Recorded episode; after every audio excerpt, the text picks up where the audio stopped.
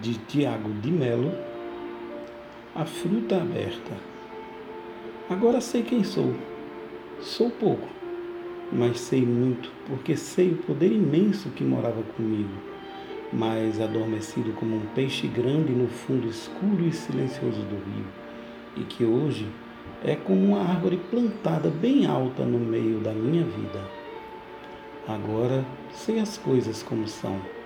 Sei porque a água escorre meiga e porque acalanto é o seu ruído na noite estrelada que se deita no chão da nova casa.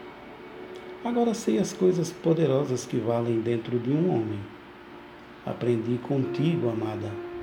Aprendi com a tua beleza, com a macia beleza de tuas mãos, teus longos dedos de pétalas de prata, a ternura oceânica do teu olhar, verde de todas as cores e sem nenhum horizonte. Com tua pele fresca e enluarada, a tua infância permanente, tua sabedoria fabulária brilhando, distraída no teu rosto. Grandes coisas simples aprendi contigo com o teu parentesco com os mitos mais terrestres, com as espigas douradas no vento, com as chuvas de verão e com as linhas da minha mão.